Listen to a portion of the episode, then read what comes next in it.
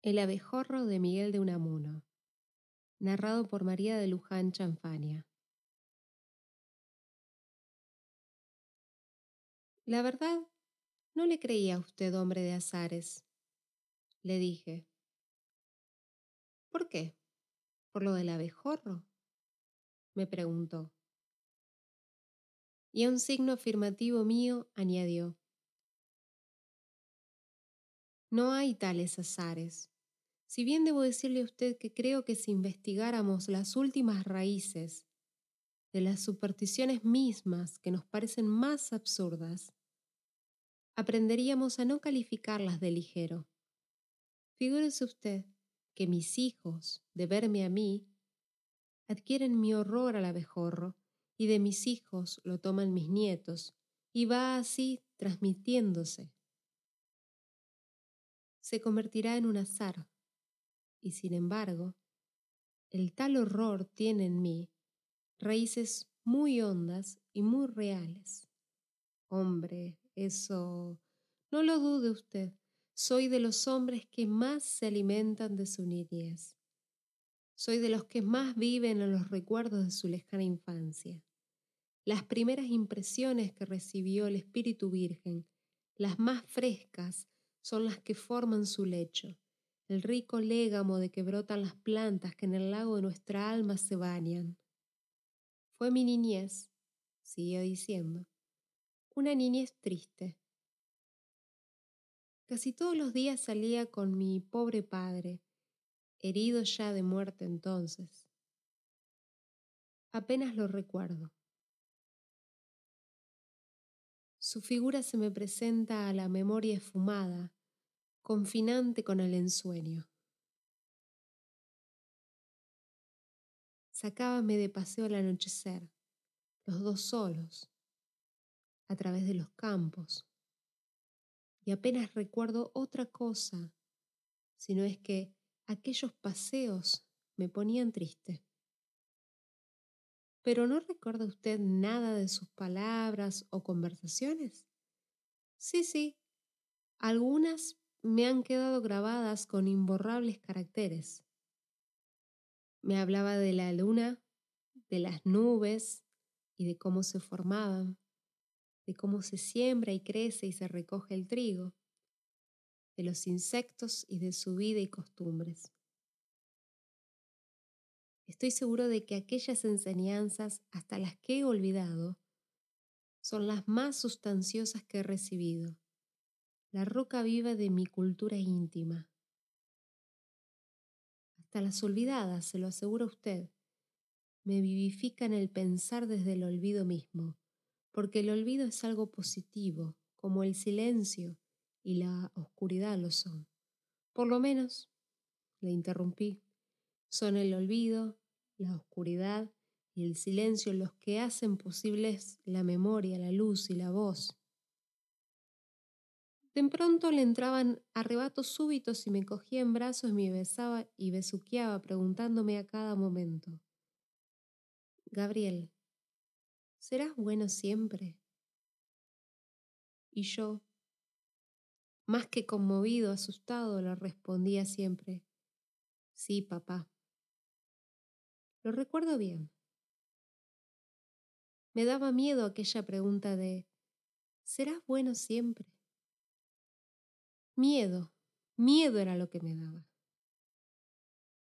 Alguna vez llegó hasta llorar sobre mis mejillas y yo recuerdo que rompí entonces a llorar también, con un llanto silencioso como el suyo, con un llanto hondo que me arrancaba de las entrañas del espíritu toda la tristeza con que ha sido amasada nuestra carne, pesares de ultracuna, quién sabe.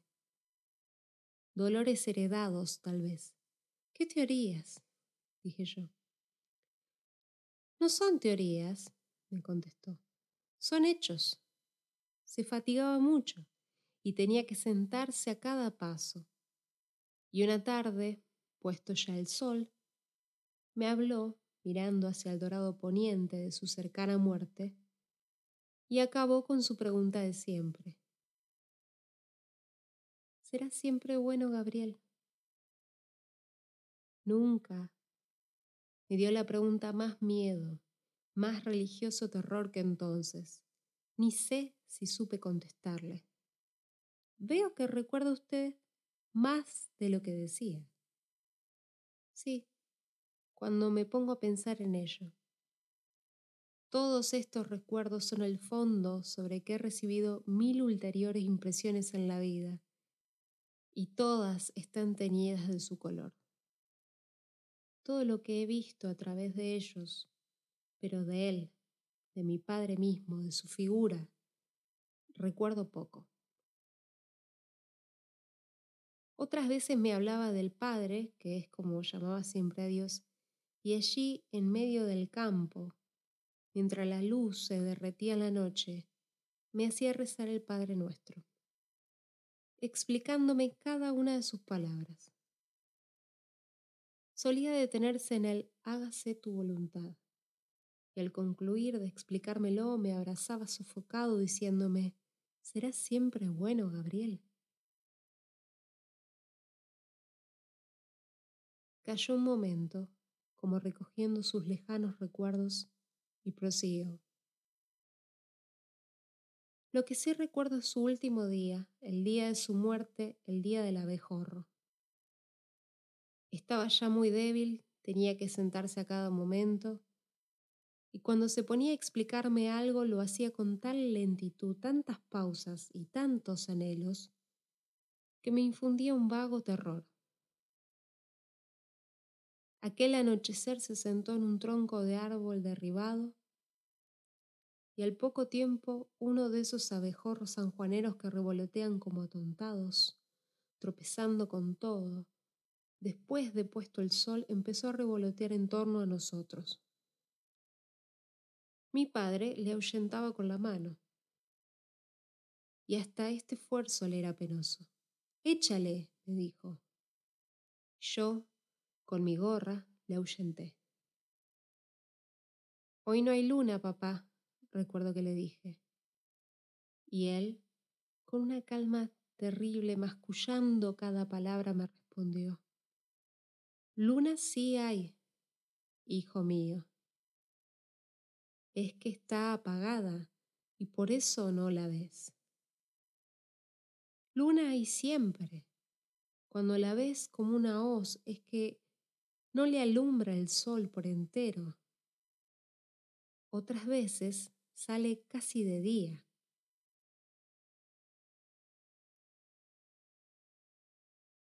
Volvió el abejorro y ya no se entretuvo en ahuyentarlo. Qué mal estoy, hijo, exclamó. Yo callaba y el abejorro zumbaba en torno nuestro. Se adelantó entonces mi padre un poco y le brotó un chorro de sangre de la boca. Yo quedé aterrado, y a mi terror acompañaba con su revoloteo el abejorro. Yo me muero, Gabriel, dijo mi padre. Adiós. ¿Serás siempre bueno? No pude responder. Mi padre cayó muerto y yo frío, solo, con él, en medio del campo, de noche ya. No recuerdo lo que pensé ni lo que sentí. No recuerdo más de aquellos momentos que al abejorro, al tenaz abejorro que parecía repetirme, será siempre bueno, Gabriel, que fue a posarse en la cara misma de mi padre. Ahora se comprende todo, le dije. Pero ¿cómo le aterraba a usted esa sencilla pregunta, tan natural, tan dulce? ¿Cuál? ¿La pregunta de mi padre, su última pregunta? ¿La que me dirigió poco antes de nacer a la muerte?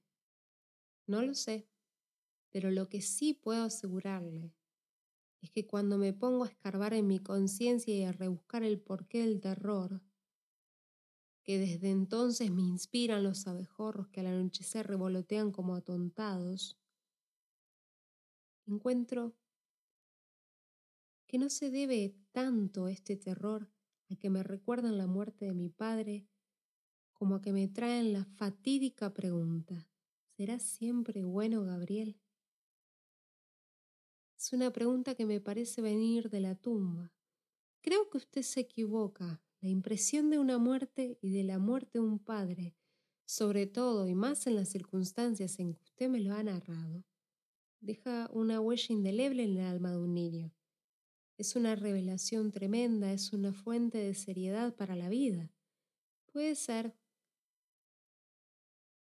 Pero yo le aseguro a usted que pienso en la muerte con relativa tranquilidad, que alguna vez me ejercito en representármela al vivo y en representarme mi propia muerte, y afronto tal imagen. Pero cada vez que traigo a mi memoria aquella insistente pregunta paternal, incubada con todas las misteriosas melancolías del anochecer, aquello de ¿será siempre bueno? Me pongo a temblar, a temblar como un azogado, porque dígamelo, ¿sé yo acaso si seré siempre bueno? Con proponérselo, oh sí, lo de todos y lo de siempre, con proponérselo, ¿sé yo si seré siempre bueno? ¿Sé siquiera si lo soy? Hombre, Esperaba esa expresión de asombro. Con ella me han respondido casi siempre. Sí, sé si lo soy. Hombre, la voz de la propia conciencia. ¿Y si está muda? Quien no tiene conciencia de obrar mal es que no obra mal, porque la intención, la intención, la intención Conocemos nuestras propias intenciones. Sabemos si somos buenos o no. Créame usted que es esa tremenda cuestión lo que nos hace temblar cuando suma en torno de nosotros el abejorro evocador de la muerte. Sin esa pregunta, nadie creería en la muerte. Extrañas teorías. No, no son teorías, son hechos. El abejorro de Miguel de Unamuno. Miguel de Unamuno fue un filósofo y escritor español, perteneciente a la generación del 98. Nació en Bilbao en 1864 y falleció en Salamanca en 1936. Su pensamiento se centra en la preocupación existencial del individuo y en la angustia como una condición trágica del ser, y en temas como la inmortalidad y la personalidad humana. Siendo muy niño, tuvo que vivir dos experiencias que marcarían su carácter y que reflejaría por escrito en sus primeras obras. La muerte de su padre y el sitio de Bilbao con el estallido de la Tercera Guerra Carlista. En los recuerdos de niñez y mocedad, Unamuno recuerda a su padre. Murió mi padre en 1870, antes de haber cumplido yo los seis años. Apenas me acuerdo de él, y no sé si la imagen que de su figura conservo no se debe a sus retratos que animaban las paredes de mi casa. El hecho se atribuye a personajes de ficción creados por el autor, como Gabriel, protagonista del cuento El abejorro. El cuento fue publicado en la revista La Ilustración Española y Americana el 8 de enero de 1900 y formó parte de El espejo de la muerte, libro de cuentos seleccionados por el autor, publicado en 1913.